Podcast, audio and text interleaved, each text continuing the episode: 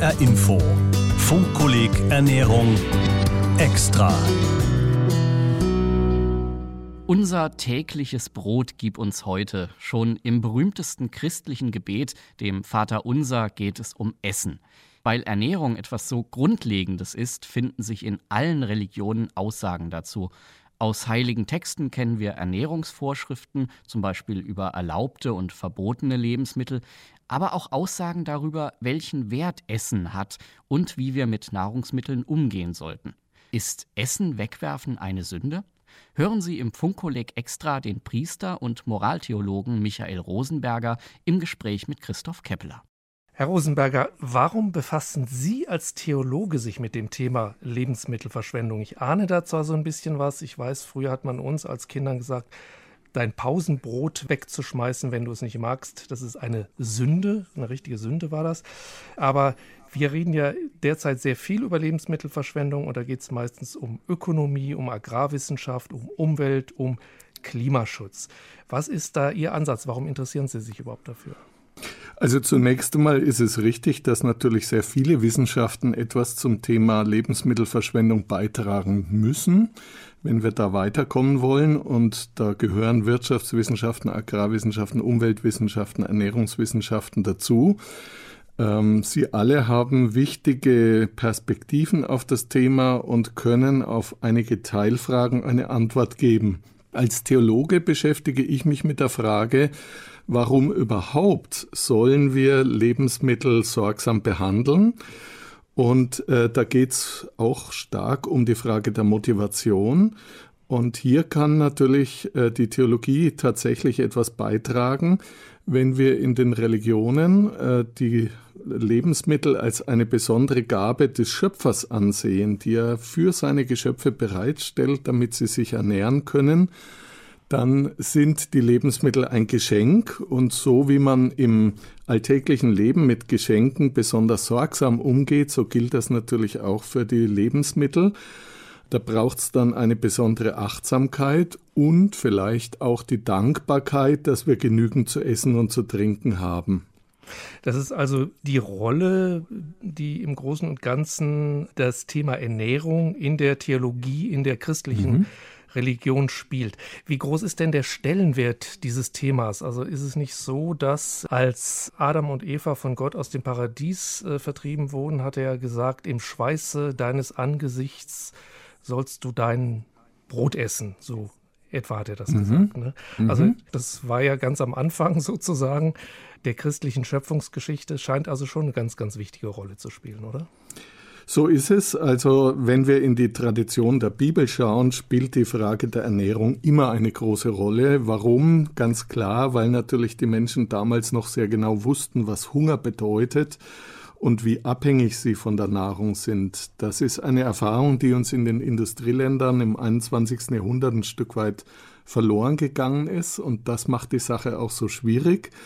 Äh, wir sehen ja in den reichen Ländern nicht die 800 Millionen Hungernden in den armen Ländern oder auch die Hungernden im eigenen Land, die eine kleine Minderheit sind, aber die es natürlich bei uns auch gibt.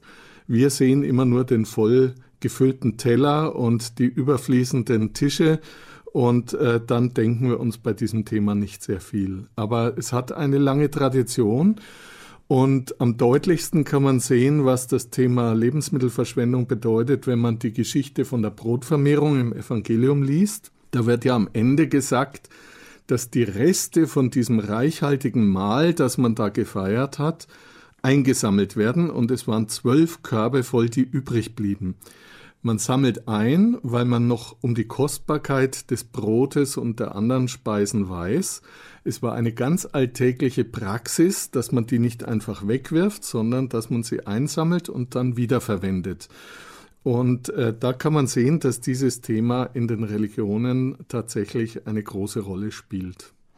Was kann denn dann der spezielle Beitrag der Theologie, der Religion, der Kirchen, des christlichen Handelns zum Thema äh, Vermeidung von Lebensmittelverschwendung sein. Denn das ist ja gerade überall sozusagen auf der mhm. Tagesordnung. Es gibt zum Beispiel diese Lebensmittelpyramide, die ja jetzt mhm. keine christliche ist oder sondern die eigentlich überall diskutiert wird oder eigentlich auch schon fast fe äh, festgelegt worden ist.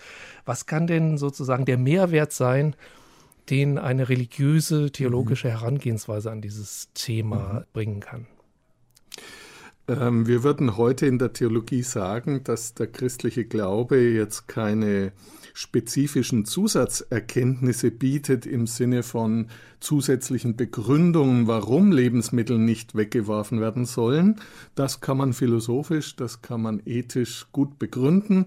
Dafür braucht es die Theologie und die Religion nicht. Aber Religion hat einerseits eine kritische Funktion, wir sind in den reichen Ländern ja immer wieder leicht in der Gefahr, diese 800 Millionen Hungernden, von denen ich schon sprach, zu vergessen.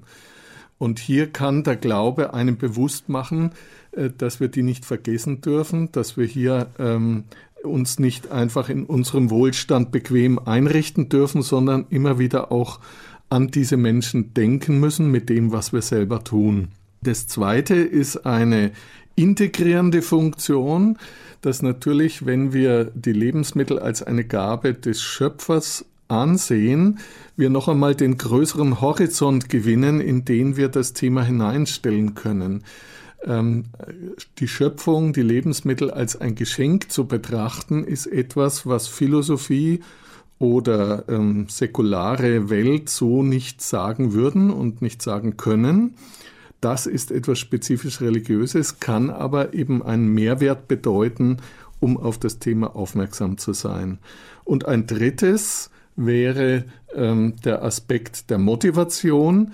Es ist ganz klar, dass natürlich Religion sehr stark auch mit Emotionen arbeitet, über ihre Lieder, über Erzählungen, über Rituale, die sie hat. Und diese Emotionen können einen besonders motivieren, tatsächlich auch mit den Dingen sorgsam umzugehen und auch den kleinen Brotkrümel oder das kleine Stück Käse noch aufzuheben.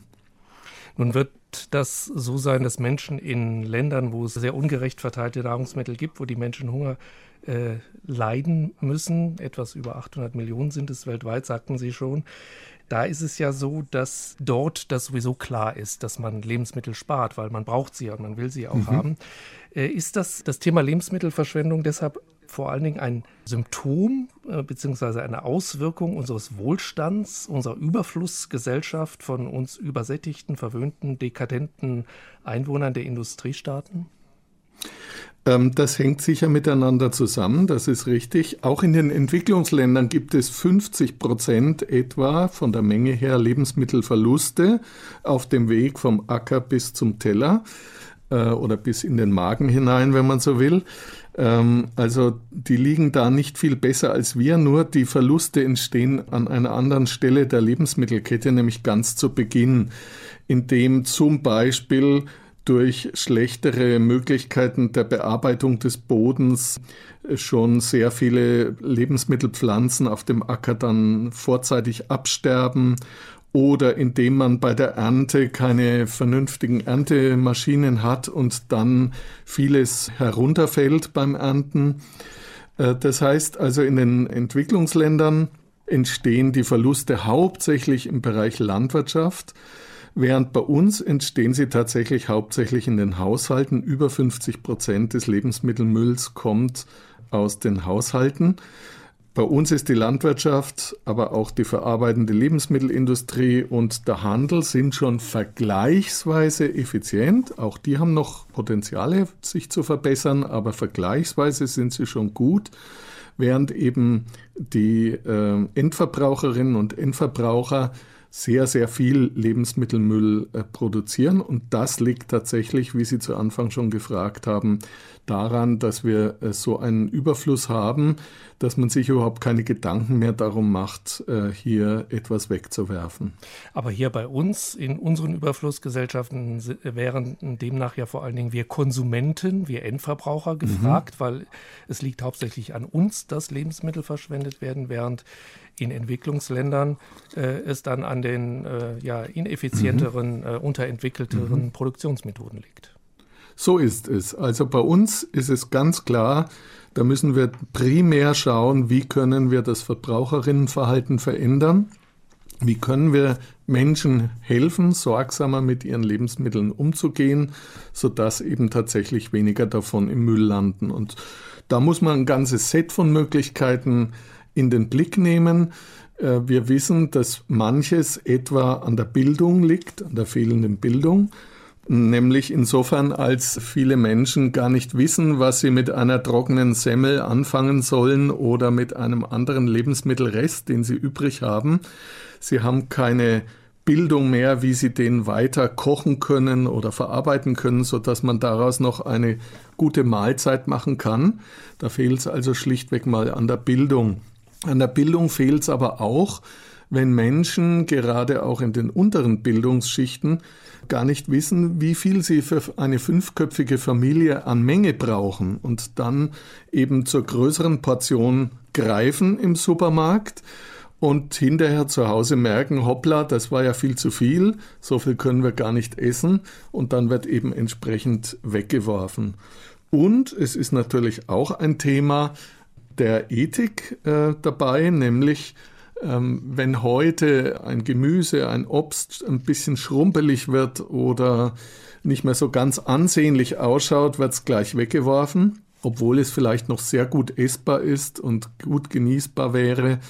Aber wir haben einen so hohen Anspruch auch an die Frische und die Qualität unserer Lebensmittel, dass wir dann sehr leichtfertig äh, Dinge wegwerfen. Wie würden Sie denn sagen, könnte man die Menschen in unserer Überflussgesellschaft stärker motivieren? Äh, es gibt ja dieses Beispiel von Selina Juhl, das ist eine Aktivistin mhm. in Dänemark, äh, die mhm. sehr erfolgreich damit ist, auch im Fernsehen Tipps zu geben, wie man mit Lebensmitteln, mit äh, Resten umgehen kann.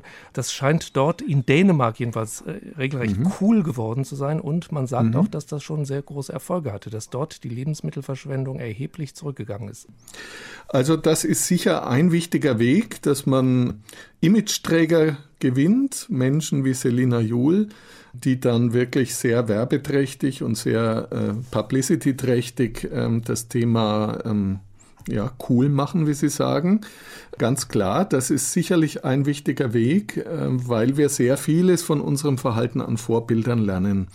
Man muss allerdings sehen, dass solche Vorbilder immer auch ein Stück Milieu gebunden sind. Das, ähm, ich habe dazu jetzt keine genauen Daten, aber ich nehme mal an, dass Selena Juhl in ganz bestimmten Milieus sehr erfolgreich ist in Dänemark, aber in anderen Milieus, wo vielleicht ihre Persönlichkeit schon wieder zu abgehoben gilt oder zu fern ist von der Lebenswirklichkeit der Menschen dieser Milieus, da dürfte sie wahrscheinlich weniger Erfolg haben. Das heißt, wir bräuchten eigentlich eine große Bandbreite von solchen Personen äh, für die verschiedenen Milieus, damit das tatsächlich etwas äh, bewirken kann. Dann ist das schon ein guter Weg, ähm, der zumindest einen Faktor ausräumt. Er wird allerdings allein genommen wahrscheinlich zu wenig sein. Also dieses Thema Bildung habe ich schon angesprochen.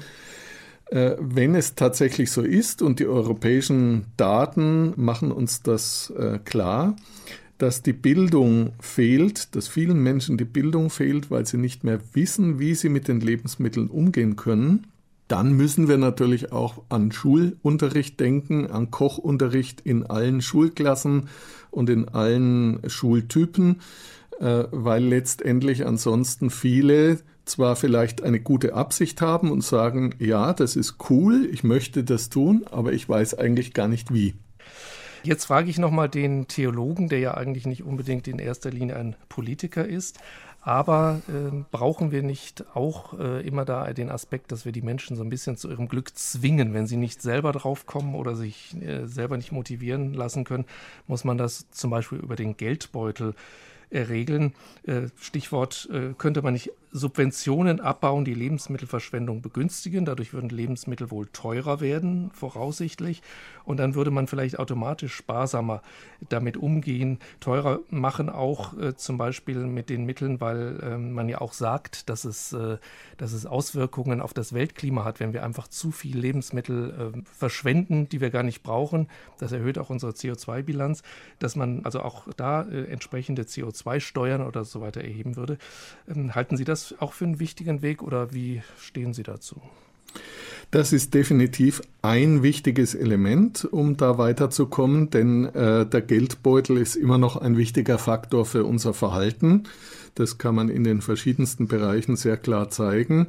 Das, was uns viel Geld kostet, äh, damit gehen wir viel sorgsamer um als das, was uns wenig Geld kostet. Und es stimmt, die Lebensmittel sind de facto in Europa auf vielfältige Weise subventioniert, indem man ihre negativen Nebenwirkungen äh, in der Erzeugung nicht äh, entsprechend in Kosten ummünzt. Da kann man denken an diese Folgen für das Weltklima und die Biodiversität, aber auch die Gewässerbelastung.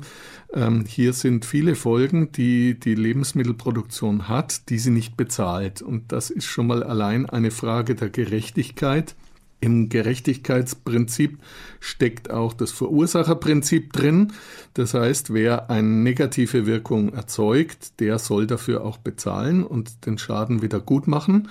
Also wenn äh, durch die Landwirtschaft in die Gewässer Nitrate oder Gift äh, aus den Spritzmitteln eingeleitet werden, wenn die Lebensmittelproduktion CO2 emittiert, wenn äh, sie die Biodiversität ähm, beeinträchtigt und schmälert, dann muss das letztlich in Preise umgemünzt werden. Und natürlich hätte das den äh, Nebeneffekt, dass äh, dann auch alle die Lebensmittel in die Hände bekommen, also vom Bauern bis zum Endverbraucher, äh, diese Lebensmittel sorgsamer behandeln, weil je mehr Geld ich dabei gewinnen oder verlieren kann, wie ich sie behandle, umso sorgsamer werde ich damit umgehen. Die Ethik allein ist immer irgendwo eine schwache Sache, weil sie kann nur an die Vernunft appellieren und sagen, schau her, es ist vernünftig, das so und so zu tun. Aber das ist ein relativ schwaches Instrument. Unsere Vernunft ist leider äh, oft gegeben und wir tun trotzdem nicht das, was vernünftig wäre. Und insofern sind solche unterstützenden Prinzipien wie der Preis eines Lebensmittels ohne Zweifel ganz wichtig. Ähm, die Ethik braucht diese Stützung durch andere Mechanismen, etwa den wirtschaftlichen, ökonomischen Mechanismus des Geldes, damit sie tatsächlich ihr Ziel erreichen kann. Das wäre die reine Ethik, sage ich mal. Ähm die Sie als zu schwach empfinden dabei. Ähm, wie ist es denn dann mit der Religion, mit den Kirchen? Mhm. Sind die vielleicht stärker? Wie, kommen wir nochmal äh, zum Anfang zurück. Es ist eine Sünde, sein Pausenbrot, das man nicht essen will, in den Mülleimer mhm. zu schmeißen. Unser täglich Brot gib uns heute, sagen die Christen beim Tischgebet. Das Brot, unser Essen ist uns von Gott gegeben, hatten wir alles schon verhandelt. Es gibt den Erntedanksonntag sogar. Lassen sich solche Werte als grundlegend christliche wieder stärker mobilisieren? Wir haben allerdings gerade hier in Hessen heute neue Zahlen bekommen, dass die Zahl der Kirchenaustritte äh, wieder stärker gestiegen ist, also sehr stark gestiegen ist. Und mhm. reicht das eben, wenn es immer mehr Menschen gibt, die mit Kirchen und Christentum nicht mehr so viel anfangen können? Natürlich können die Kirchen nur das erreichen, was äh, ihre Reichweite in der Bevölkerung ist. Also wenn sich Menschen von der Kirche abwenden, dann tut sich die Kirche schwer.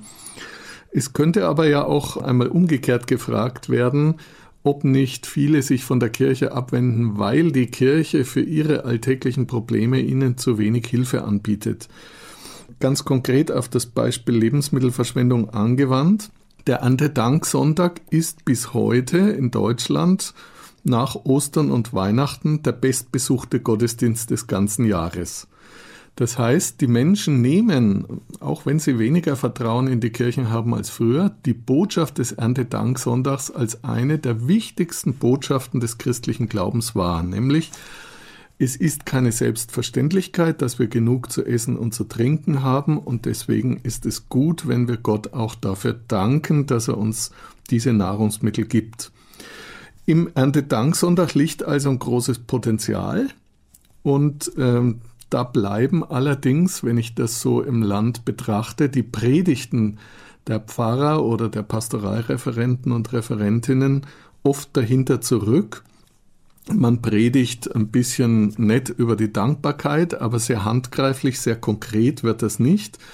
Ich denke, für diese Predigt, wenn man weiß, an diesem Sonntag gehen so viele Menschen in die Kirche wie sonst kaum einmal, dann muss man die Predigt einfach brillant vorbereiten, dann muss die Top-Qualität haben Und äh, dann könnten solche Themen wie Lebensmittelverschwendung und müssten eigentlich auch Thema in Erntedankpredigten sein, um den Menschen hier etwas an die Hand zu geben. Ich würde noch ein zweites Beispiel anführen. Ähm, das Tischgebet ist zwar in den letzten Jahrzehnten sehr zurückgegangen, aber es gibt doch eine Bewegung in vielen Familien, dass man zu Beginn eines Essens so eine Art Tischritual hat also meinetwegen sich an den Händen nimmt und sich einen guten Appetit wünscht oder irgend so etwas ähnliches. Also das Bedürfnis nach einem Ritual am Beginn des Essens ist sehr hoch. Und äh, vielleicht ist das Tischgebet nur deswegen so stark zurückgegangen, weil die klassischen Tischgebete einfach heute den Menschen nichts mehr sagen.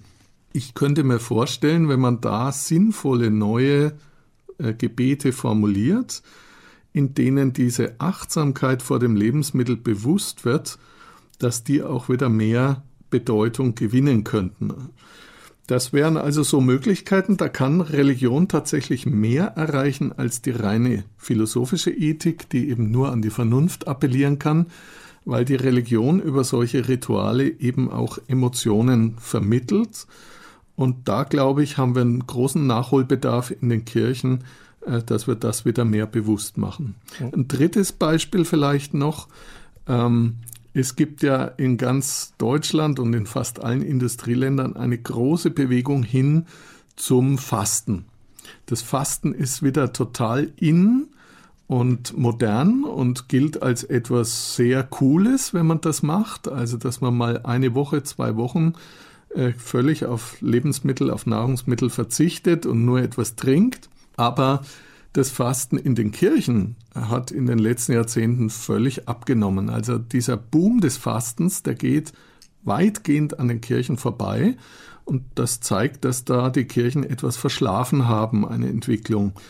Dabei wäre ja das Fasten eine uralte kirchliche Praxis. Und da könnte ich mir schon auch vorstellen, dass das eine Hilfe sein kann, denn wer mal fastet, wer mal eine Woche auf Essen verzichtet, der kann hinterher wieder viel bewusster, viel achtsamer, viel sorgsamer an das Essen herangehen. Essen hat ja eben nicht nur den ernährungswissenschaftlichen, den Ernährungsaspekt, ja. sondern äh, es hat ja auch ganz viele rituelle Aspekte. Also es gibt Arbeitsessen, es gibt äh, Essen, bei denen sich Politiker treffen, wichtige genau. Treffen. Und es gibt mhm. natürlich im Christentum dann äh, das letzte Abendmahl, was ja eigentlich auch, wo es auch um Essen geht und nicht unbedingt so es, um ja. Ernährung. Mhm, ganz genau. Äh, oder sagen wir mal um eine andere Art der Ernährung, die spirituelle Ernährung dann, aber natürlich geht es da auch um Ernährung, ja, ist richtig. Wir legen in Essen und Trinken ganz viel an symbolischen Botschaften hinein, an Kommunikation untereinander. Wir zeigen uns, wer wir sind, wie wir miteinander umgehen wollen. All das spiegelt sich im Essen und Trinken wieder und das bietet natürlich große Möglichkeiten für die Frage auch, gehen wir sorgsam und achtsam mit den Lebensmitteln um. Also mein Fazit, äh, jedenfalls für unsere westlichen Überflussgesellschaften, ist aus unserem Gespräch, dass wir einfach sehr, sehr viel äh, ändern müssen in unserem Handeln und dafür müssen wir unser Bewusstsein ändern, egal ob wir jetzt äh, christlich sind, religiös sind oder ob wir säkular ungläubig sind. das ist auf jeden Fall sozusagen für mich jetzt die Quintessenz daraus. Ja, das ist eine gute Quintessenz, das stimmt, ja. Vielen Dank an Professor Dr. Michael Rosenberger, Priester und Moraltheologe an der Katholischen Privatuniversität Linz. Ist Essen wegwerfen eine Sünde? Ernährung aus christlich-theologischer Sicht. Darüber sprach Christoph Keppeler mit dem Moraltheologen Michael Rosenberger. Dieses Funkkolleg Extra können Sie auch als Podcast hören auf hrinforadio.de oder in der ARD Audiothek App. HR Info Funkkolleg Ernährung. Mehr Informationen und Anmeldung auf funkkolleg.de.